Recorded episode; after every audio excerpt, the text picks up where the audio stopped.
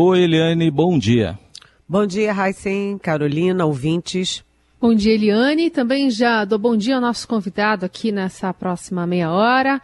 Ex-ministro, ex-governador de Ceará, Ciro Gomes, obrigada por estar aqui também. Bom dia, bem-vindo. Bom dia, Carolina. Bom dia, Raicen. Bom dia, Eliane Catanhede, a toda a gente querida do Brasil que está na Rádio Eldorado. Queria começar perguntando para o senhor como é que está o acompanhamento da CPI, né? A gente tem cada dia mais assuntos sendo revelados em relação ao combate ou não à pandemia do novo coronavírus aqui no país e também uma, uma momentânea pausa né, de pedidos de impeachment do presidente Bolsonaro, até pela quantidade de temas em progresso em Brasília, que também é, podem levar a esse caminho, mas além da comissão, orçamento secreto, dificuldade de aprovação de pautas para destravar a economia, como é que o senhor está observando os trabalhos da comissão? Eu estou observando com muita preocupação e já com uma angústia que eu não consigo conter. Nós estamos vivendo no Brasil hoje a pior crise da nossa história.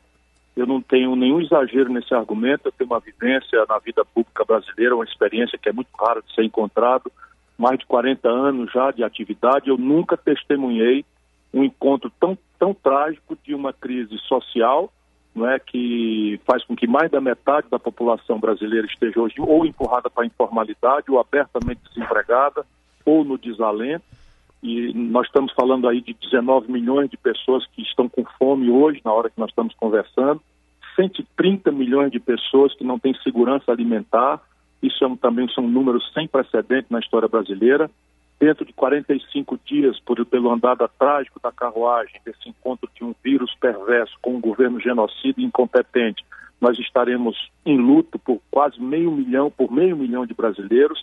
Sob o ponto de vista econômico, nós temos uma tragédia, não é? sob o ponto de vista das contas públicas, é, nunca vi números tão assustadores. Ele tem uma retórica aí de orçamento de guerra, orçamento não sei de quê, mas no caixa da União o buraco é de quase um trilhão de reais nos últimos 12 meses e a dívida pública caminha aceleradamente para, pela primeira vez na história, arredondar em 100% do PIB.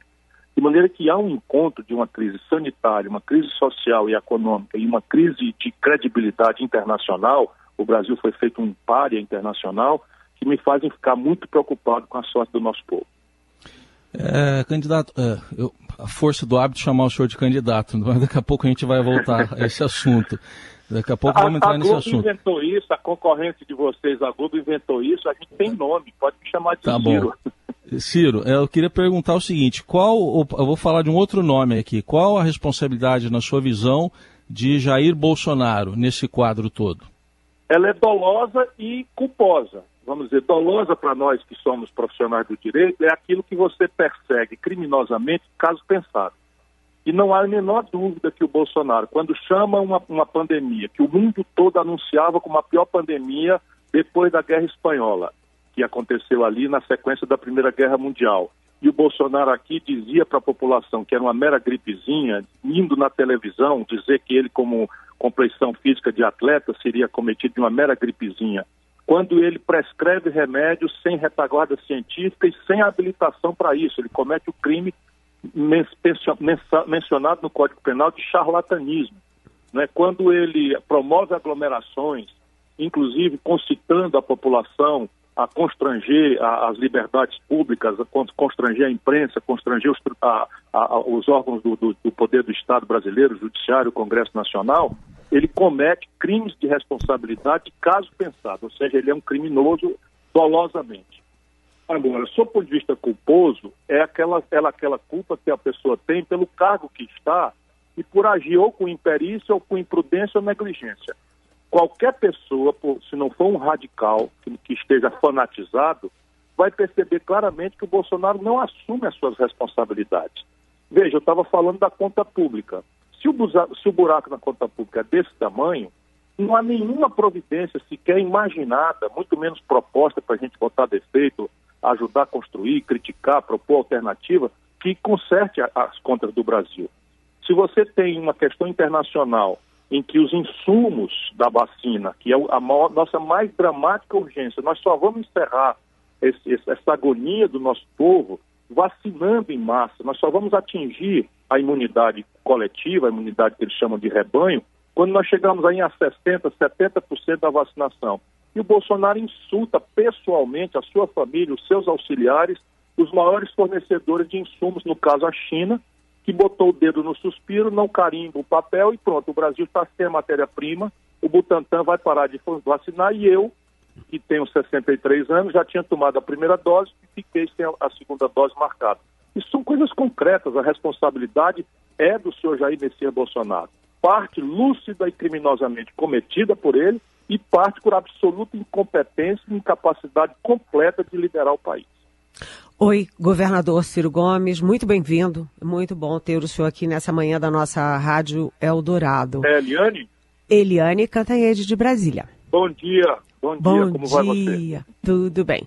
Governador, ontem o, o Fábio Weingarten, que era da SECOM, que estava dentro do, do, do Palácio do Planalto, muito próximo do poder, ele mentiu seguidamente na CPI. Foi uma sucessão de mentiras óbvias, assim, ululantes, como a gente dizia. E a lei diz que testemunhas são obrigadas a falar a verdade sob pena de serem presas em flagrante. O senhor viu ali a, o debate, né, tenso entre o relator Renan Calheiros e o presidente da CPI, Omar Aziz, sobre prender ou não prender o Weingarten. O senhor acha que o Weingarten deveria ter sido ou não preso ontem? Eu acho que ele tem que ser processado por perjúrio, que é mentir sobre, sobre, sobre o compromisso de falar a verdade como testemunha. Acho, entretanto, Eliane, que o ambiente político da CPI, é, mais atrapalharia a grande causa que deve mover a CPI do que ajudaria se ela se transformar nesse espetáculo grotesco de, de, de delegacia de polícia de quinta categoria. Acho que a CPI tem que ter sobriedade, tem que ter severidade, tem que ter equilíbrio e foco. Eu duvido muito, por conhecer os personagens, que no limite ela vá fazer alguma coisa realmente séria que alcance estrategicamente a punição dos genocidas que nos governam que são responsáveis pelo excesso de mortes no Brasil. Acho que o presidente Omar Aziz não deveria ter determinado a prisão em flagrante, mas acho que ele tem que requerer imediatamente a abertura de um procedimento penal é, por, por, crime de perjúrio, ou seja, de mentir, sob pena de, de a CPI se desmoralizar completamente. Mas a mim, volto a dizer, por mais incompreensões que eu possa causar, acho que atrapalharia a confiabilidade que o povo brasileiro precisa ter de que a CPI está perseguindo aquilo que tem que ser perseguido. Parar com a atitude genocida e responsável do governo, estabelecer as urgências necessárias para vacinar o nosso povo, pressionar pelo, pela aceleração das vacinas, reestruturando as relações internacionais do Brasil e, fundamentalmente, apontando para o futuro as causas pelas quais o Brasil chegou tão ferrado, tão, tão vulnerável, tão, é, enfim, sensivelmente desgraçado, é uma palavra que está no meu coração, nesse momento trágico da nossa vida. Bom, a gente está acompanhando também, né, além da CPI, outras pautas. Tem, por exemplo, o tratoraço, né, o orçamento secreto que está relacionado com é, Defasp, que é uma companhia de desenvolvimento do, dos vales do Rio Francisco e do Para, Parnaíba. E quando ministro da Integração Nacional no governo Lula, o senhor viu muito de perto essa atuação da empresa. O senhor defendia com afinco, inclusive, a transposição do Rio São Francisco. Naquela época do, do, dos idos do, dos anos 2000, já havia, é, na sua visão, algo que sugerisse uma via paralela de emprego de emendas parlamentares, que, que seja para compra de tratores, para asfaltar a rua, ou para projetos eh, que o senhor acompanhou mais de perto, como o de integração das bacias do São Francisco. Como é que era a companhia na época que o senhor estava mais próximo do governo?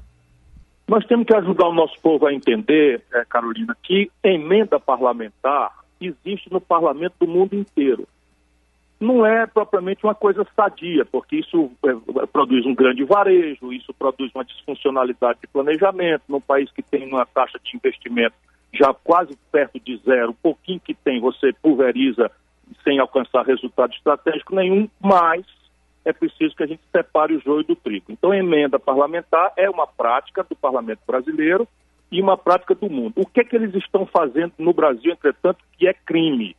É bandidagem de altíssimo altíssimo nível que o senhor Jair Messias Bolsonaro está lucidamente promovendo, violentando um dos seus compromissos centrais para se eleger como um grande estelionatário eleitoral que foi, de que iria moralizar contra a velha política. Vou lhe dizer dois crimes que estão cometendo. Primeiro, o crime da emenda parlamentar do relator.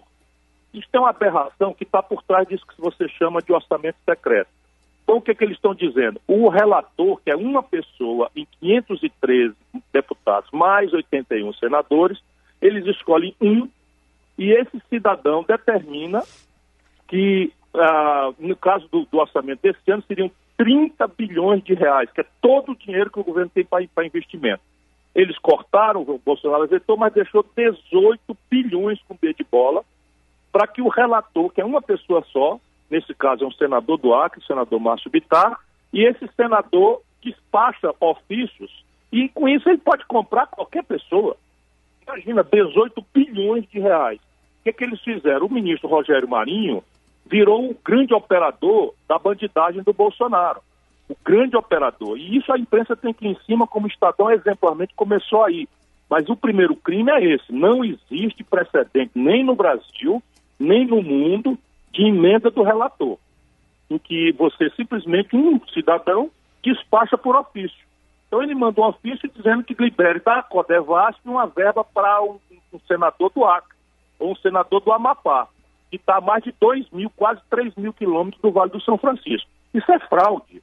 Isso é um desafio ao Ministério Público Federal, isso é um, isso é um, um reto ao Tribunal de Contas da União, isso é o símbolo maior de que o governo Bolsonaro é podre organicamente, porque isso é feito pelo senhor Jair Messias Bolsonaro. 3 bilhões de reais o Bolsonaro fez, 3 bilhões de reais o Bolsonaro fez para comprar votos para a, para a eleição do presidente Lira da Câmara Federal. Esse é o primeiro crime. O segundo crime é que eles estão desviando algo ao redor de pelo menos um terço dessa verba para os próprios bolsos. Isso também é muito simples para a imprensa severa, como tem a tradição do Grupo Estado de São Paulo, né, de procurar. Aí a gente separa o joio do trigo, porque um deputado fazer uma emenda está de bom tamanho embora seja essa distorção num país que não tem investimento, você pulverizar com pontinha de rua para cá, pontinha de asfalto para lá, quando o povo está precisando de vacina, de saúde, de educação, de combate à violência de forma equilibrada e não com, essas, com essas, esses, esses, esses espetáculos de violência que saciam a, a, a, o medo da impunidade e, e o terror do, do, da violência que, que inferniza a vida do nosso povo no Brasil. Portanto, a roubalheira é que é a maior da história. Bolsonaro se elege com discurso moralista e eu, com a experiência de 40 anos, de ex-ministro duas vezes, ex-governador, ex-prefeito, afirmo sem medo de estar cometendo nenhuma injustiça. É a maior roubalheira da história do Brasil. O, a pesquisa Datafolha, que acaba de ser divulgada, mostra uma vantagem do ex-presidente Lula sobre Jair Bolsonaro. O senhor aparece com 6%, mas num segundo turno nas várias simulações, na sua com o Bolsonaro, o senhor ganharia. Bom, queria uma avaliação sua desse cenário da pesquisa eleitoral. Veja, Hansen, a, a, pesquisa é um retrato de um momento e a vida é um filme, a vida é uma novela, né, que tem viradas, a gente pensa que o vilão é o, é o, é o mocinho, daí a pouco o mocinho é o vilão, enfim. E isso, para quem tem a experiência que eu tenho, tem que ser olhado com esse, com esse critério. Então você tem um momento da vida brasileira que é absolutamente natural. Primeiro, a excitação pré-eleitoral absolutamente exótica, na medida que nós temos, falta um ano para que os, os, primeiros atos oficiais de uma campanha sejam praticados. O que é que eu quero dizer na prática? Em abril do ano que vem, daqui um ano, portanto, nós teremos o prazo final de filiação. O Luciano Huck, que está na lista, é candidato, vai se filiar? Ninguém sabe. O Dória vai sair do PSDB, vai continuar no PSDB, vai ser candidato à reeleição? Ninguém sabe. Né? O, o, o, Moro vai se filiar? Ninguém sabe. Todos estão postos na lista e dispersa bastante. E na medida em que essa dispersão acontece, você tem, primeiro evento claro, que eu tenho tentado prever há algum tempo, pela minha experiência, não é porque sou profeta, é o derretimento do Bolsonaro. Percebe? Finalmente chega no meio do povo, do nosso povo mais simples, mais sofrido, a compreensão de que o Bolsonaro enganou a sociedade brasileira, prometendo combate à corrupção, sendo um grande corrupto e líder de corrupção, prometendo né, uma nova política e sendo o representante da maior velhacaria clientelista, atrasada de suborno, de centrão, etc., etc., com os filhos envolvidos em ladroeira, corrompendo as esposas, prometendo um, um, uma mudança econômica que acaba levando o Brasil à pior crise da história, em um único ano 4,1% de queda, e você tem, por exemplo, que outros países não tiveram isso, né? e suspendendo o socorro emergencial, tendo uma atitude absolutamente irresponsável, incompetente, genocida, assassina em relação à pandemia, tudo isso finalmente está chegando né, na, na, na, alma do nosso sofrido povo brasileiro. E no imaginário do povo brasileiro, o anti-Bolsonaro é o Lula. Por que, que esse negócio acendeu tão gravemente? É porque cinco anos depois, né, com todo o respeito que a gente deve ter pela institucionalidade, mas francamente não dá para elogiar que só cinco anos depois o Supremo Tribunal Federal Brasileiro, por, por, por, por sua maioria, descobre que o Fórum de Curitiba estava errado. E o Lula, que é um espertalhão, diz logo para o povo que foi absolvido. Ele não foi absolvido de nada. Apenas o tribunal achou esse expediente, cinco anos depois, de dizer que o processo estava correndo no lugar errado e que agora tem que ser anulado e voltar para correr tudo do começo e tal. Mas acendeu a luz. Todo mundo se organiza, todo mundo faz pesquisa. Uma pesquisa dessa custa quase um milhão de reais para fazer no Brasil. Quem está por trás disso pagando? Não interessa. O fato é que o mais irrelevante nesse momento é que na fotografia que nós estamos assistindo, o Bolsonaro derreteu. E não é de todo improvável que ele fique fora do segundo turno. Eu vou fazer isso, vou lutar por isso, e tenho segurança, sem qualquer tipo de soberba, com toda humildade, que aquele candidato que está melhor posicionado para dar ao povo brasileiro uma alternativa a essa polarização odienta, vazia e que causou a tragédia que nós estamos vivendo no Brasil de lado a lado, somos nós. Usei aqui o plural majestático, porque eu não costumo usar, sou eu. Governador, concordo plenamente na, na questão do, do Bolsonaro. O Bolsonaro derreteu nessa pesquisa Datafolha, ele caiu para 23 é, por cento no primeiro turno e a rejeição disparou para 54%. Ou seja, a pesquisa é devastadora para o Bolsonaro. Mas, de qualquer jeito, a pesquisa também vai confirmando que essa alternativa, essa busca pelo candidato de centro, né, várias frentes nessa busca desenfreada, não está dando certo. E isso é, reflete diretamente na sua posição. O senhor tem grande visibilidade, o senhor foi ministro mais de uma vez, aliás, de uma pasta importantíssima da economia, né, a Fazenda. O senhor foi governador, o senhor já foi é, candidato a presidente várias vezes, inclusive na última eleição, e apesar disso está patinando no quarto lugar com 6%. É, o senhor ainda acredita na possibilidade de uma alternativa de centro, de uma confluência ali para um nome forte que surja? E surgir do quê? O que, que pode alavancar uma alternativa assim? Eu estou muito seguro, e não volto a dizer, não é por desejo, não é por qualquer tipo de profecia, porque eu sou muito experiente. Eu estou muito, muito, muito seguro de que a maioria relativa do povo brasileiro vai buscar uma candidatura que não é de centro. Isso nós, políticos, jornalistas, acabamos tentando classificar essas coisas. O nosso povo não se movimenta por esse tipo de coisa. O valor que vai ser buscado de forma absolutamente clara é o valor de alguém que, esteja, seja capaz de, de encerrar essa crônica de polarização vazia e odienta, uma alimentando a outra. Nós vamos assistir agora, aliás. Nós vamos assistir agora. O que, que vai acontecer? O Bolsonaro derretendo, ele vai fazer um primeiro movimento que é radicalizar na, na, naquela retórica antipetista, moralista, e vai, re, vai relembrar o povo brasileiro todas as razões que fizeram com que o povo brasileiro desse a ele um boçal, um deputado inútil de 28 anos, corrupto, a, a essa posição de ganhar a eleição no Brasil com quase 58 milhões de votos. Então ele vai fazer isso. O povo brasileiro vai assistir ele lembrar toda a esculhambação, as fotografias do, da roubalheira do Gedel, a, a premiada do, do Palocci, isso tudo é verdade. Percebe? E está muito amortecida porque o ódio novo substitui a lembrança desagradável antiga. Mas a, na economia, a Dilma derrubou a economia brasileira 7%, e ela foi imposta ao Brasil pelo Lula. A Dilma quebrou o país, do ponto de vista fiscal, com renúncias fiscais absolutamente alopradas. Tudo isso vai ser lembrado nesse longo ano que nos separa do começo do processo eleitoral. E de lado, do lado de cá, o que, que vai acontecer? O Lula vai proteger o Bolsonaro. Porque o Bolsonaro é a garantia de uma polarização vazia que faz o povo esquecer de tudo e votar nele apenas numa lembrança difusa de um tempo místico, que é mentira, inclusive, em que o consumismo, de curto prazo, né, foi um momento, enfim, razoável para a vida do povo brasileiro, não há a menor dúvida, mas que depois cobrou o seu preço. O desemprego era 4 milhões, quando, quando a Dilma, imposta pelo Lula, assumiu, virou 11 milhões de pessoas. Tudo isso está na lembrança. O crédito farto e generoso virou inadimplência de 63 milhões de pessoas, entre os quais 6 milhões de jovens que estão com o nome sujo no SPC no começo da vida devendo fiéis. Tudo isso vem para discussão. E essa discussão azeda, é, mal cheirosa, não é o que o povo brasileiro precisa. Por isso que eu tenho segurança de que uma outra proposta que seja capaz de reconhecer as coisas boas de lado a lado, mas propor uma, uma ação de futuro para o país, é essa que será vitoriosa. Isso seria o único intérprete disso? Não.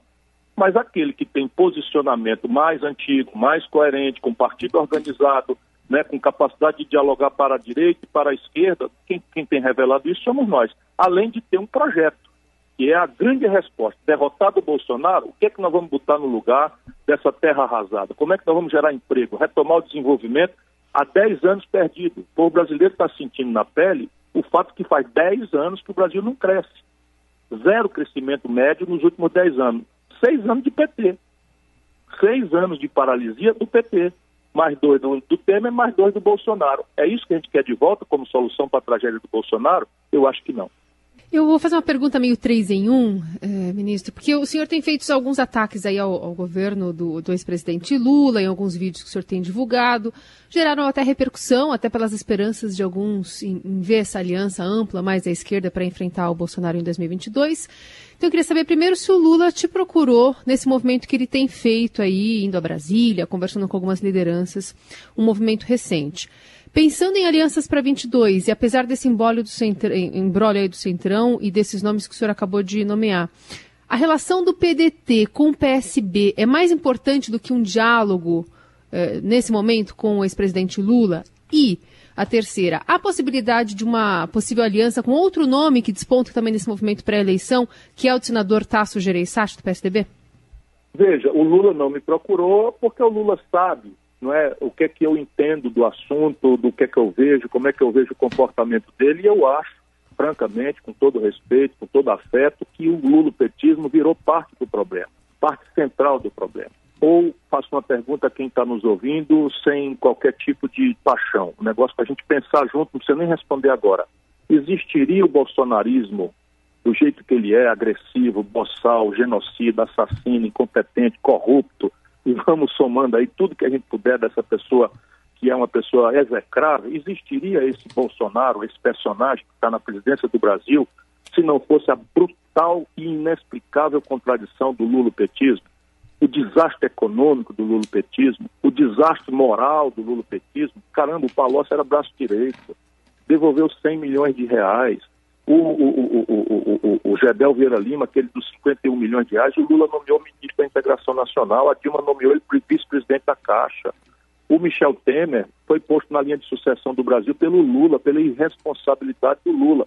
Então hoje é natural que as pessoas, para negar o Bolsonaro, se lembrem do Lula, especialmente com o pesquisador perguntando. Ele é o mais conhecido, foi presidente, ganhou quatro eleições. O que, é que o Lula quer fazer que não teve oportunidade no passado de fazer e não fez? O Brasil tem cinco pessoas que acumulam a fortuna dos 100 milhões de brasileiros mais pobres. O Brasil tem um sistema tributário mais injusto do mundo. A gente só cobra imposto de, de pobre, de classe média e de pequena empresa. O Brasil, enfim, é, é um, o Brasil chegou no, na mão do Bolsonaro incapaz tecnologicamente de produzir os insumos de saúde. Será que foi o Bolsonaro que fez isso? O Brasil de joelho dependente da China para comprar máscara, para comprar respirador, quando o Brasil há mais de 100 anos sabe fazer vacina, quem destruiu a indústria brasileira foi o lulopetismo. Então, isso tudo me parece ser uma demonstração, uma evidência de que o lulopetismo é parte central do problema. Isto posto quer dizer o quê? Nós achamos que é necessário construir uma ampla e nova aliança de centro à esquerda, que no concreto, na prática, soma os interesses concretos, objetivos do médio e pequeno empresário brasileiro, do grande empresário nacional brasileiro, que estão sendo dizimados, com o interesse da classe trabalhadora, que está passando a maior humilhação da sua história pela soma macabra da maior informalidade, maior desemprego aberto e maior desalento, que é o cidadão de tanta decepção desistir de procurar emprego. Com uma precarização que o povo brasileiro está sendo obrigado a correr nas ruas das grandes cidades com um caixote nas costas para ganhar cinco reais, sem nenhuma proteção, nem hoje, nem no futuro, quando a velhice chegar. Então, veja, essa aliança de centro-esquerda, considerando o lulopetismo parte central do problema, vai para o PSB, para o PV, para a rede e para o PDT, que somos os partidos que, sendo do campo mais progressista, mais ao centro-esquerda, eh, não somos petistas e compreendemos a contradição profunda e insuperável e envelhecida, não, renova, não se renova em nada. Caramba, o Lula fez uma viagem a Brasília agora, deu a evidência para todos nós. Ele foi confraternizar com Sarney, com Eunício Oliveira, com essa turma toda, com Renan Calheiros. E é isso que nós queremos de volta para o Brasil? Não foi isso que produziu o Bolsonaro? Eu vou tentar mostrar isso com toda humildade e a população é inteligente. Quando uhum. a gente tiver condição de equilíbrio no debate, o povo vai ver isso.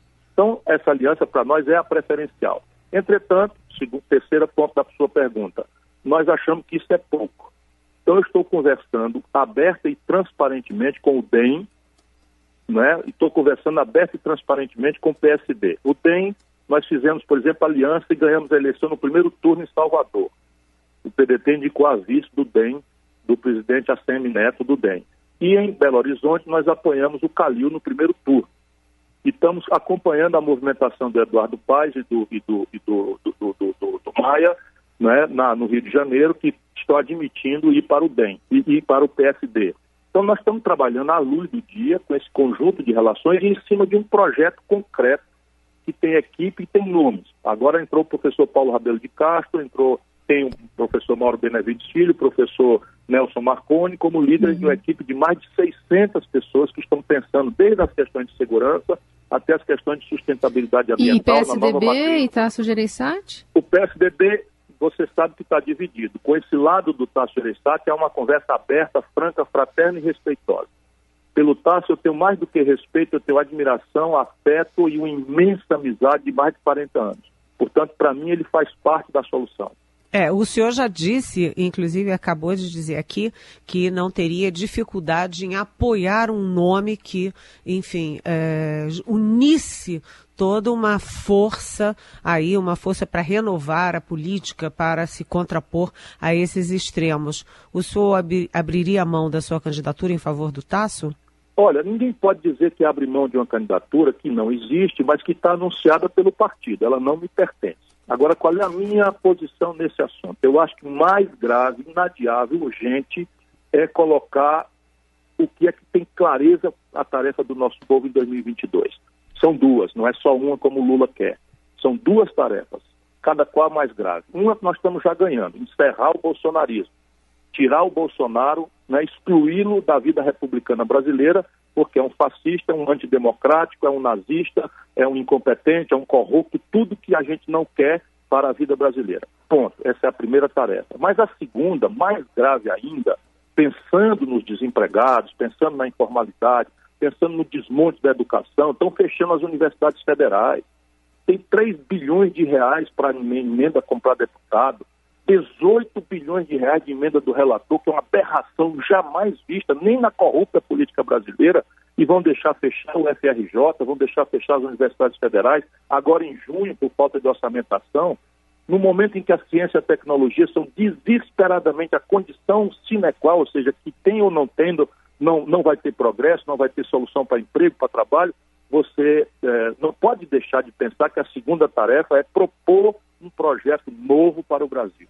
Sair dessa conversa mole de nova política, isso não existe. Política é a boa política ou a, a política ruim. Né? E experiência sempre foi um requisito que toda nação pediu do seu, dos seus estadistas. Só no Brasil que a gente está cogitando botar estagiário para administrar um país no, no, no, olho do furacão de uma tragédia. Se, se aparecer esse projeto e esse projeto responder com concretude às questões que nós precisamos propor para resolver o problema brasileiro, a minha candidatura deve sumir, não tem razão nenhuma para eu me impor.